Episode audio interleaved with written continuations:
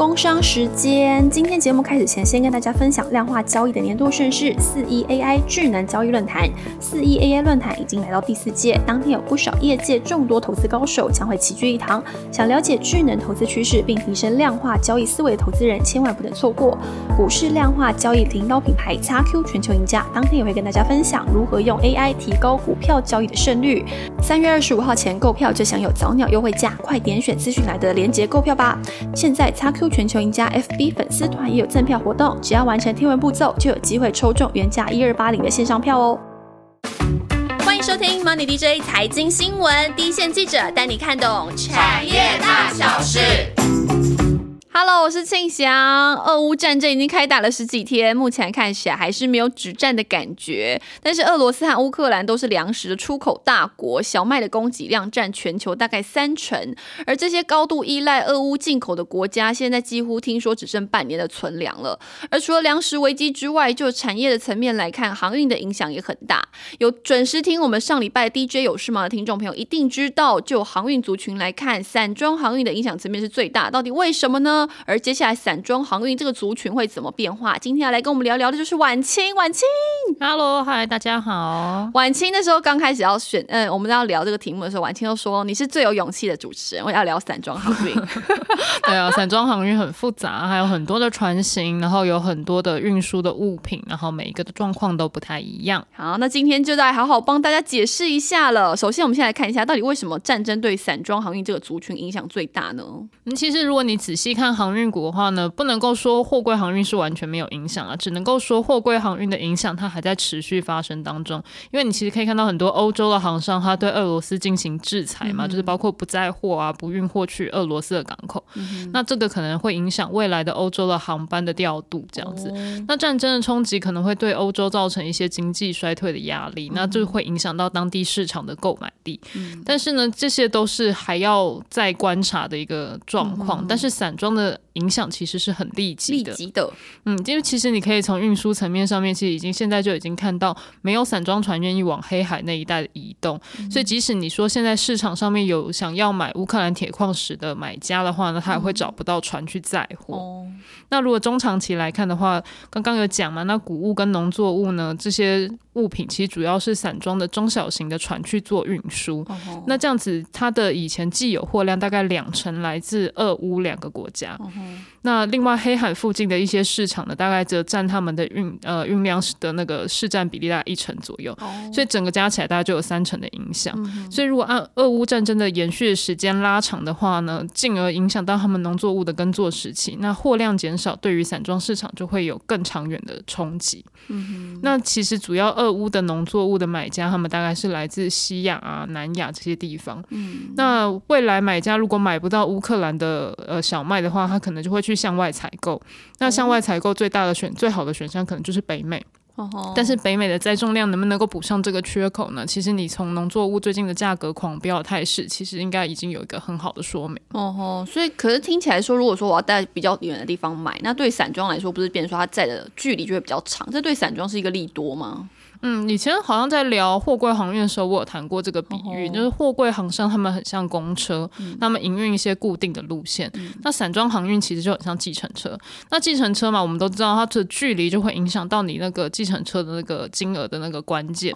那因为距离拉长，那传奇拉长，当然日租金的贡献就会比较多。所以当然在向外采购。移转的这件事情，距离拉长对散装来说是一个利多。哦，那以往的采购其实主要大部分的。买家都是以就近采购为主。嗯那以乌克兰我们来说的话呢，大概刚刚有提到啊，就是中东嘛、西亚、南亚这些地方，那他们就要改从更远的国家去进口。哦，那这样这种一地采购的这个状况，航程拉长，所以日租金会增加。嗯哼，所以目前看起来双方好像没有要停战的感觉，至少到我们现在录音的这此时此刻，好像他们还是在一个战火的纷扰当中。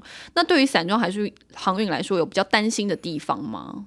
嗯，因为刚刚像刚刚提到说，中长期来讲的话，如果你影响到它的栽种量嘛，那最后它整体的出口量会减少。那只要出口量减少，当然会对运输业来讲就会是一个比较不好的一个影响。哦，没有那么多人要使用那个船的感觉。对，因为贸易量它对航运业来说其实是非常非常重要。啊航运业的营收就是也是一个价格嘛乘以量的一个概念。那散装的营收虽然我们通常是用日租金乘以船期的天数这样子来计算的，但是你的日租金会去上涨还是会下跌？这件事情当然还是取决于市场的运量多寡跟运。运能的多寡，一个供需的一个概念。哦，所以当北半球谷物运输旺季啊，那通常就是北半球的夏天了。嗯那如果它未后续未来它的那个运量大幅减少的话，你的运价当然不可能会好啊。哦。那运价跟货量，当然它还会有其他的因素需要去观察了。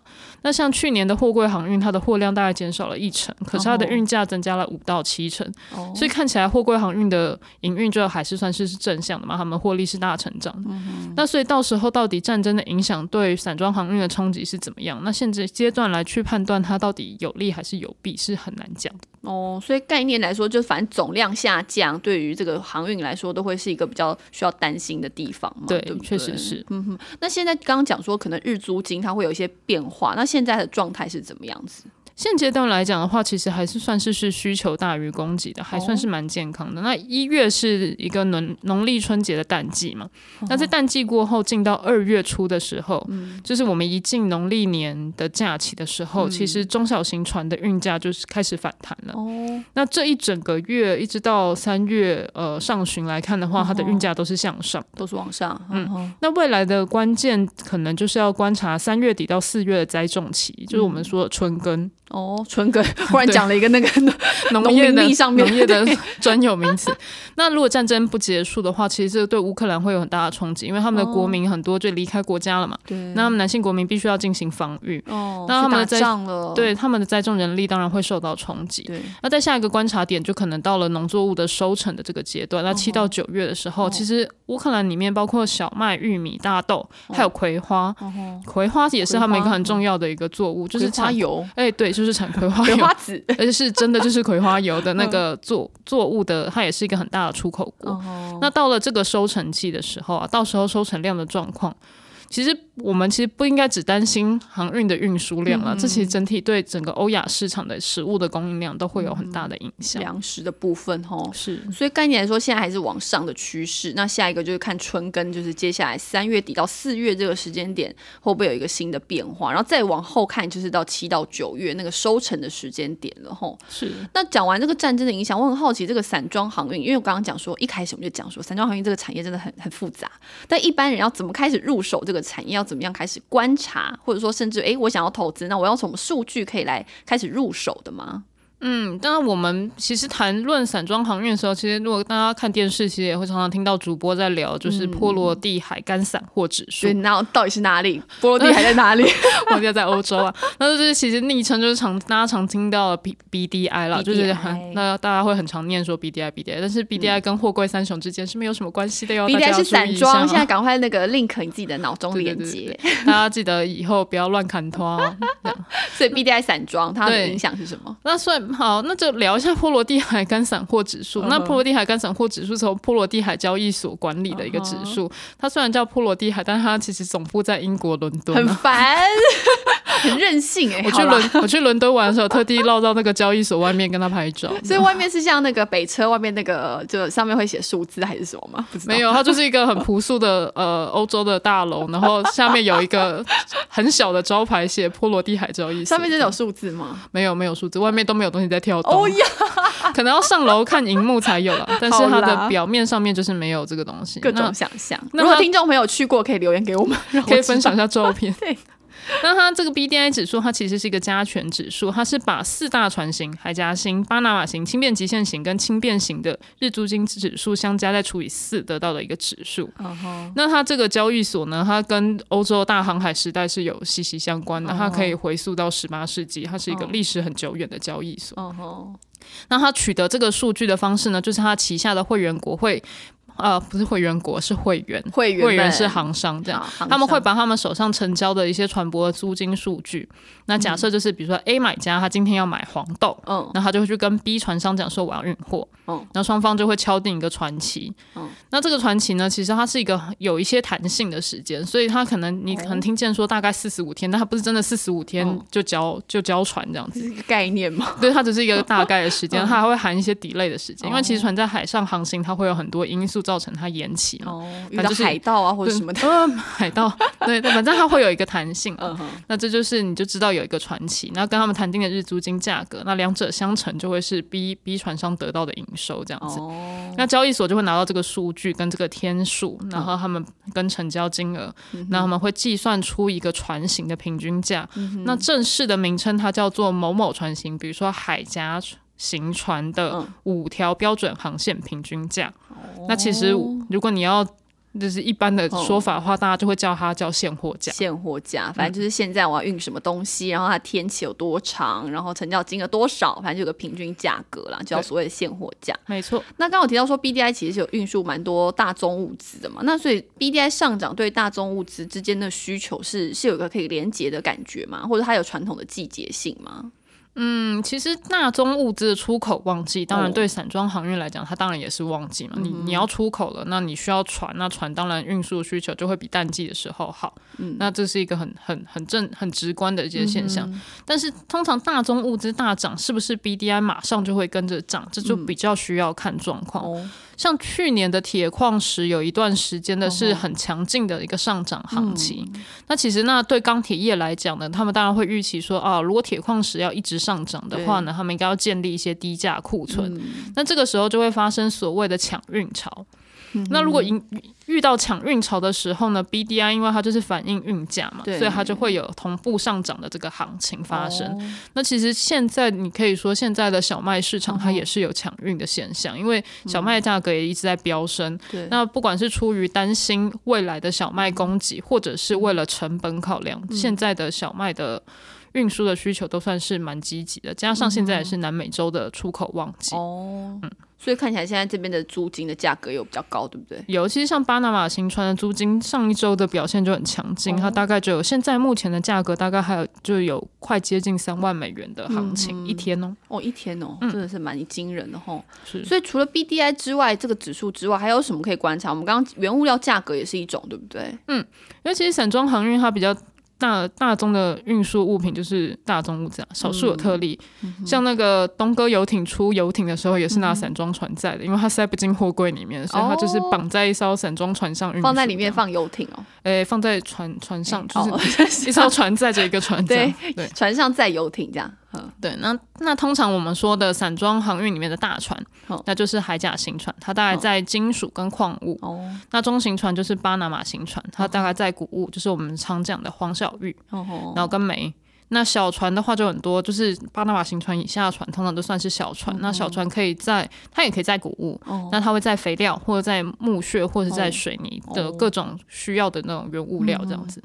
那这样出口旺季，原物料出口旺季，当然也会是散装运输的旺季。嗯那比如说有大行情出现的时候啊，散装航运的租金会跟着一起飙高。那原物料行情真的太贵的时候呢，也会发生就是买方就买不下去了。那买方买不下去，那当然就也跟着就没有运输需求了。那日租金就很快就会往下跌。哦所以如果真的是如果有什么政策面的事情突然砍断了原物料的买盘，就像中国之前的能耗双控的时候，它就完全中断了钢铁业业的需求。哦。那结果反映在海峡型的那个船的租金上面，就是它就进入了一个大崩盘。它真的是十月初还有八万，哦。然后到了年底就立刻跌到一万以下，哦天哪，那很快，很快就反应，其实。很快就反应。然后，那所以这就是一些呃呃政策面的影响，整个原物料的一些变化后面的需求，然后跟海峡型。跟散装船的租金都会有一些联动。嗯哼那其实，所以观察原物料就是两个关键嘛。对第一个就是旺季，对那像原物料下游的旺季之前会是运输出货的旺季，哦吼所以那北半球的谷物在夏季，那南半球的夏季就是我们的年底嘛，通常就是一年的年底。嗯那以钢铁业的旺季来看的话，它大概在第四季，所以铁矿砂大概在第四季之前就会先走。那他们的他们的旺季分布大概就会长这样子。哦，那其实还有一些因素，就是比如说像矿商，像巴西的淡水河谷，它是铁矿石的矿商嘛，那他们会有一个年度量产的目标。那他们为了要达标的时候，通常年底会赶出货了。那这个时候也会也会带动海嘉型的需求变好。嗯，那另外一个特比较特别的例子，就是我们刚刚提到原物料大行情，那它会就是带动散装的运输需求变旺。哦，了解。所以跟原物料价格有一些可以紧密观察的部分。对，就是除了 BDI 以外的话，可以看一看原物料的行情。哦所以我们通常是不是看到 BDI 涨的时候，股价就会跟着动呢？比方我们自己在做功课的时候，BDI 的数字代表什么意思？马上进入我们的彩蛋时间。那其实我们讲到彩蛋时间，我们要来认识一下国内的散装行商。以整个产业来看的话呢，航运股里面最大一个族群其实就是散装行商。你如果真的想要一家一家认识他们的话，可能要花一个小时的时间也讲不完。所以我们就直接帮大家整理一些投资相关的内容。首先我们要先认识的就是现货船跟契约船。那所谓的现货船呢，它就是营运跟着市场行情在走的行商。那他们在股性上面呢，其实也会比较的活泼。那会跟着 BDI 一起动，譬如说我们常听到的域名跟星星。那但是呢，其实 B D I 这个族群的族群性是很强的。当 B D I 迎来大行情的时候呢，所有的散装行商的股价会跟着一起狂飙。那像去年的时候，因为中国防疫措施，很多散装船都塞在中国的港口，导致市场上的运能不足，所以所有的船的日租金都跟着走高。那既然所有的船的行情都好，反映到市场当然是什么行商的业绩都好，所以大家的股价都开始飙涨。不过散装大行情呢，这几年其实很少很少发生。那投资。上如果 B D I 开始涨了，那卸货船的股票你就可以先到手。但是呢，你要必须要判断一下，B D I 涨到底是不是因为需求很好呢，还是只是因为它跌了很深所以反弹？如果是像跌深反弹的话呢，我是觉得大家就不要冒险登上散装船了哈。农历年后的海峡型的反弹就比较类似跌深反弹。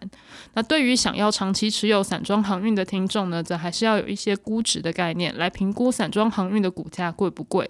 那通常市场给散装航商的本益比大概在八至十倍，这边供大家做一些参考。晚期的彩蛋时间真的非常丰富，给要入手散装的听众朋友很大的方向哦。那除了刚刚我们讲说跟 BDI 联动的这些个股之外，是不是有些个股它其实是跟它的业绩一起滚动？这种差别会是什么？嗯，因为我们其实我们刚刚在彩蛋时间里面有提到说，现货船很活泼嘛，它会跟着 BDI 动。那契约船常常就是跟着他们。的那个营运的结果在动这样子，那我们谈到所谓的契约船呢，其实常见的合约就是一年约。那国内的呃航商来看的话呢，惠阳台航、中航这些航商主要的船舶都会有契约。嗯哼，那他们的股价通常以前也来来说的话，其实是比较平稳的。哦，那因为去年业绩很好，然后他们的获利也都成长的很强劲，所以他们的股价现在来看的话，当然都是在一个比较高的位阶。嗯哼，那我们很大略将这五家航商，裕民、新兴、汇。阳台航、中航用现货船跟契约船做区分，但实际上呢，你说契约船为主的航商，它还是会有现货船。那有的契约的日租金呢，他们是跟着指数联动的，就是它如果是呃，它如果是轻便型船，它可能就跟着轻便型指数联动。嗯，所以它不竟然是纯粹的契约船了。那当然，一样以现货船为主的航商也会有零星的几艘契约船。所以我们常常会说。嗯，就是它是契约船，或者是它是现货船，但是它它们之间业绩面还是会有一些波动。OK，然后不能够完全就是觉得说啊，它一整年都不会动这样子，也也不一定是这个样子。那另外，虽然我们一直说现货船会跟着 BDI 涨，但是其实。呃，现货船的航商还是要注意一下它的所谓的这个结航效应。这是什么意思？结航效应？结航效应就是，就比如说一艘船它在海上航行呢，它大概是会有一点时间差的，它可能会有一个月到一个半月的一些那个船期的影响。所以假设说它在这个月的出去的时候，它的租金是高的，嗯，那它也要一直到这个这个航期 run 完了以后，它才会换到低的租金。哦，对，所以那它。那你可能现在看到 B D I 已经跌了，但是它不一定，行商不一定是这个月的业绩就大成长或是大衰退，所以这要看它完成行期以后才会发生，就是有个时间差的意思。对，它是会有个时间差，不管是好还是坏，它都会有一个时间递延这样子。所以其实有的行商呢，如果在行情变化很快的时候，行商常常可能是，哎，他船也没有签到高价约，或者是他可以躲过很低价的合约，都是有可能的。所以对于散装船的营运，其实你是需要密切观察它的营运动态的。嗯而且捷航其实不是只有散装有，大家必须要注意的事情，其实货柜船也有一样的现象。哦，因为船就是在海上漂嘛，对对对所以报价对它是有一点，它是有点动态的，它不一定完全反映市场的现况。嗯其实刚刚婉清提到好几家散装的厂商，有没有一家厂商是你采访的时候觉得，嗯，这个汤是蛮特别的哦的那种感觉？嗯，如果以我刚开始跑散装航运的话，其实我印象最深刻的应该就是惠阳。哦，对，那惠阳这间公司，虽然我们看到它在台股，它是一间 KY 公司嘛，对，但其实惠阳的老板就是蓝董事长，他是正港的台湾人，台湾狼，嗯，而且他是澎湖人，澎湖人的细节，没错，花生糖的澎湖，对，所以他们对对海洋是很有感情的啦，哦就是董事长常常这样子讲，这样子。嗯。那蓝董事长他本身是一个非常敢投资的一个航运人，那即使在嗯二零一六年、二零一七年散装航运的行情很差的时候，哦，蓝董事长还是很大力的投资新船，所以惠阳的船队呢，就是常常就是在呃常常都有新船交船，哦。那应该是国内新船数一数二多的航商这样子。嗯而且惠阳的船队的它的船舶呢，清一色都是日本的造船厂打造。哦，这什么概念？很厉害吧？就是主要是因为会做这件事情，是因为蓝董事认为它是、呃船是营运的重要的一些硬体设备，然后那品、一定要品质好，你才能够吸引你的客户跟你合作嘛也。是，那新船呢的有些好处就是它现在它一定是一些节能环保船，哦那对航运来讲，其实环保规范是会来越来越严格的。那惠阳觉得呢，它拥有这样子的节能环保船呢，对他们预约来说，你去跟客户协商的时候讲说，哎、我的船你不用担心啊，对我的规格很好啊，而且我还环保，对符合环保规范，那对你哦。来讲说你的。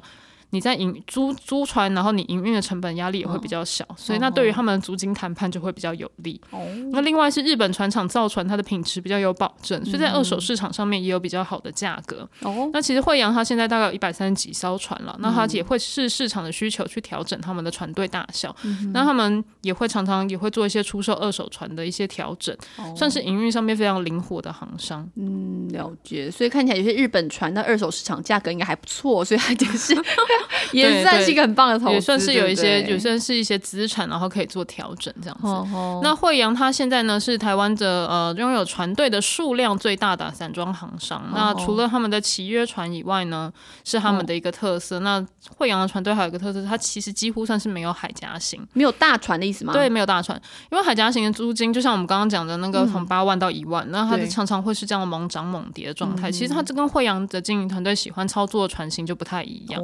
哦那像呃呃海家新船，它之前有一段时间它的供需不是很健康，哦，所以惠阳的呃经营的船队过去很长时间是没有海家型的。但是后来他们有个日本客户跟他们签了长约，十年长约，哦然后签了三艘海家型船。哦，所以为了这个客户，他才拥有这三个大船。对对对，因为主要就是客户有有意愿要要营运这十年的这个合约，所以他们才签了这三艘海家型船。那目前这个十年长约也跑完了啦，那惠阳也规划会再处理这三艘海家型船，所以哦，基本上你可以认识惠阳的原因，是因为惠阳是一个不但呃专营中小型船，然后以契约为主，然后营运又很稳健的一间很好的公司。哦，了解。诶，其实我们一开始有提到说，散装行业这个行情，其实跟不管是当时的政治啊，或者经济的环境，它其实是很蛮直接相关的。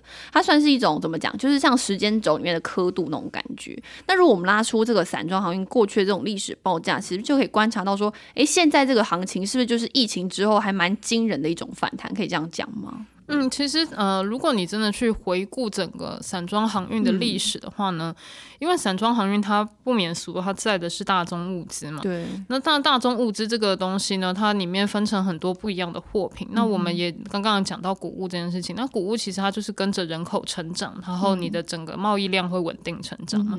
那至于像铁矿石、水泥这些物资，它就是取决于基础建设这件事情。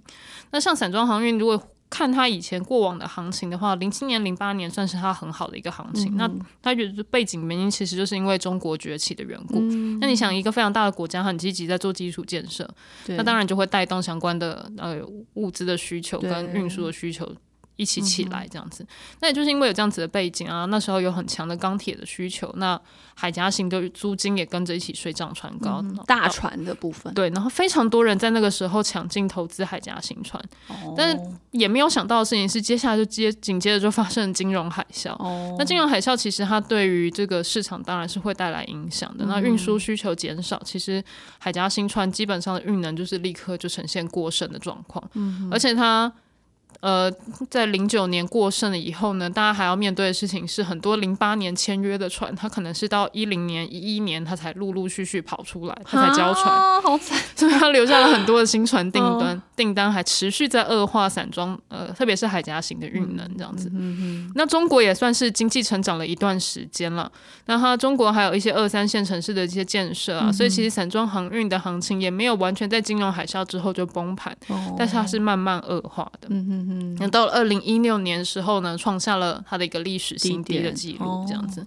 那短暂的时候，二零一七年的时候，韩进航运就日本的啊韩国的韩进倒闭的时候，它有稍微反弹。OK，那韩韩韩进航运它虽然是一个货柜航商，但它其实也有散装船队，所以它倒闭以后，确实对运能的减少是有一点点帮助的。那后来二零一八年、二零一九年，它的营运的散装的市况是有比二零一六年的低点稍微好一点，略好。对，但是直到二零二零年的疫情，那整个全球经济活动是急动的，嗯，那散装行情又又再一次创下了一个历史的新低，这样子。那直到二零二一年，就像我们刚刚讲的，它在疫后。就是有一个比较好的经济复苏的状况，那才又在推升了整个散装航运的运输需求在成长。嗯哼，刚刚婉清讲了一段蛮有趣，就是说整个大船那个时候其实是运能过剩的状态，现在大船和小船的那种供需大概是长什么样子的？嗯，以供需层面来看的话呢，其实每一次通常到了呃历史新低的行情的时候，像是二零一六年、二零二零年的时候呢，其实。大家都会想要拆船，就会觉得说船太多了，对，那我们就不需要这种二十年以上啊、二十五年以上这种老船，所以老船都会大量的被拆解。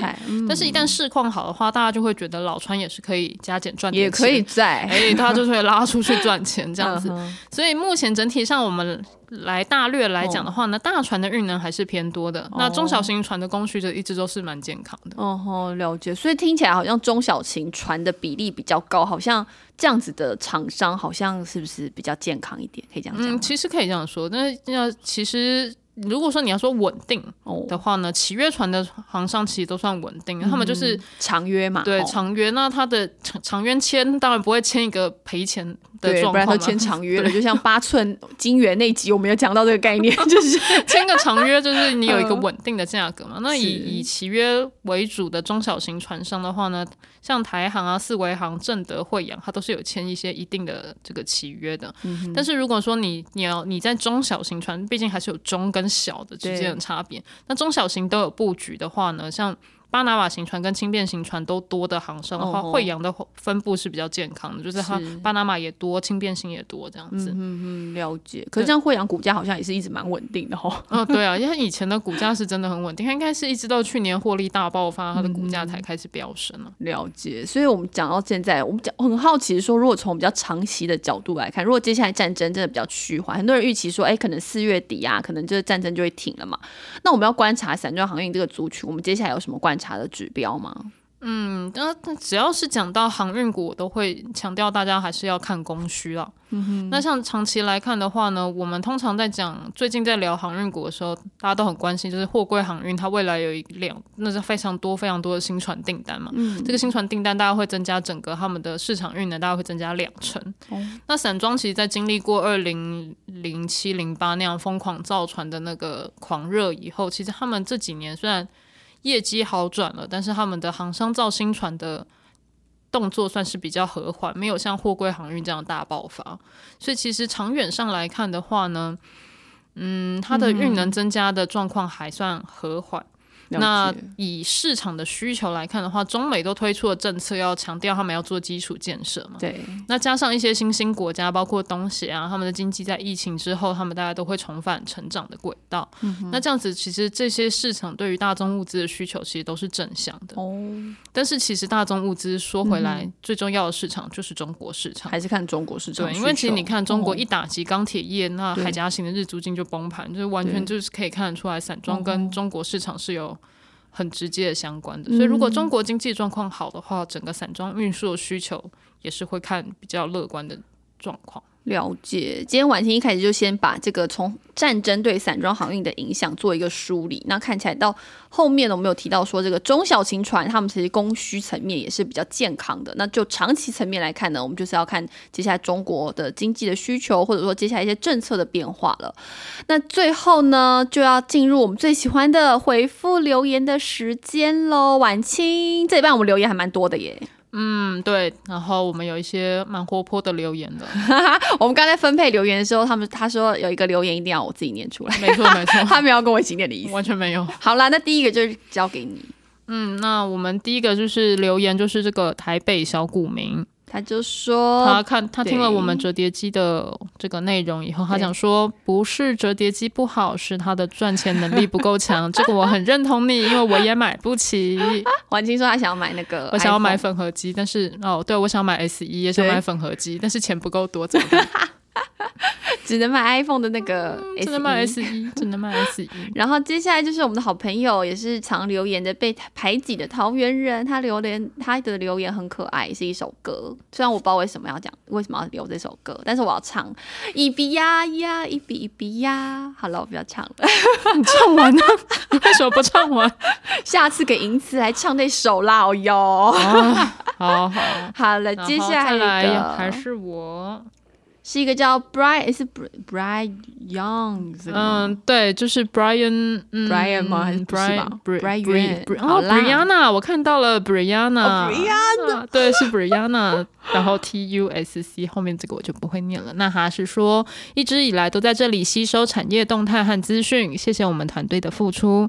那在这里获得自己不少不熟悉的产业的资讯。真的，我们在主持的时候其实有这种感觉，像这次那个散装航运，我也是有这种感觉，就是完全你知道，完全不懂，然后到现在也哎，好像稍微有点概念喽。那我觉得庆祥一直都很有勇气。庆祥上一次跟我聊的是 题目是电池材料，那个也是一个很复杂的领域，超复杂。上次是打开那个化学的。那个你知道元素表了，是不是？这次就是打开那个地理位置跟历史的资讯。上上一次可以来跟我聊肥料，也是一个关于各种化学品的东西。大家有没有想要听肥料，也可以敲完来听一下。然后接下来还有个留言是大菠萝，他是五星推推，他是提到太阳能族群。最近我刚好遇到停电的议题了，不知道未来展望是不是可以延续呢？我们上次在那个 上礼拜的 DJ 有事吗？其实有帮大家稍微整理过了，那也请大菠萝先参考。那接下来有什么新的变化，也随时推出新。的节目喽，嗯，太阳能真的现在很活泼，在油价大涨的时候，大家也会寻求一些替代能源，所以太阳能最近也是一个很活络的产业，没错。然后我们这一个这个这礼拜就是 Run J 也是有给我们新的留言，没错，Run J 是我们的忠实听众，然后他有讲到说。哦，听到了满满的这个无恶的报道，那很感动。那他在市场动荡冷冻的时候呢，就说留言会下滑，希望我们不要在意。我们还是很在意，怎么办？让觉得我们就是这么世怎么能够不在意呢？这种事情就是不免俗的，就是会很 care 这样子的事情。这样子。那他说他在餐饮业，他有感受到国内的婚宴盛行，已经积累了两年了。那好日子到了，就会有疯狂订真的，最近很多朋友都在结婚。嗯。然后对疫苗普及的话呢，他就希望能够去国外旅游解封。那以展望国外借镜来看呢，相信自由行的那个踏出去的时间点也不远了。真的很想。然后他有提到说，国内旅游连带高价奢侈品也是不断的涨价，反映现在大家真的是市场资金满手。那现阶段不断高涨的原物料商品跟停滞性通膨的问题，会不会打入实体经济呢？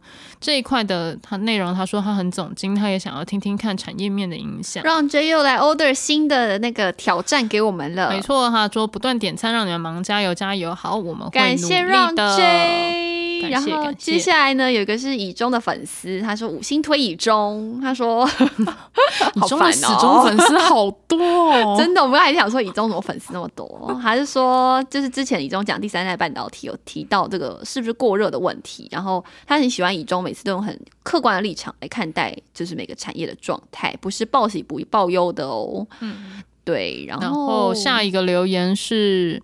Roy Ma 一二一二，然后他说我们的节目是他上开车上班必听，然后说我们制作很用心，希望能够常常更新。嗯，我们我们很努力，我们会努力常常然后希望我们的声音没有让你那个在开车的时候变得很不专心，就是你知道还是好好开车哦。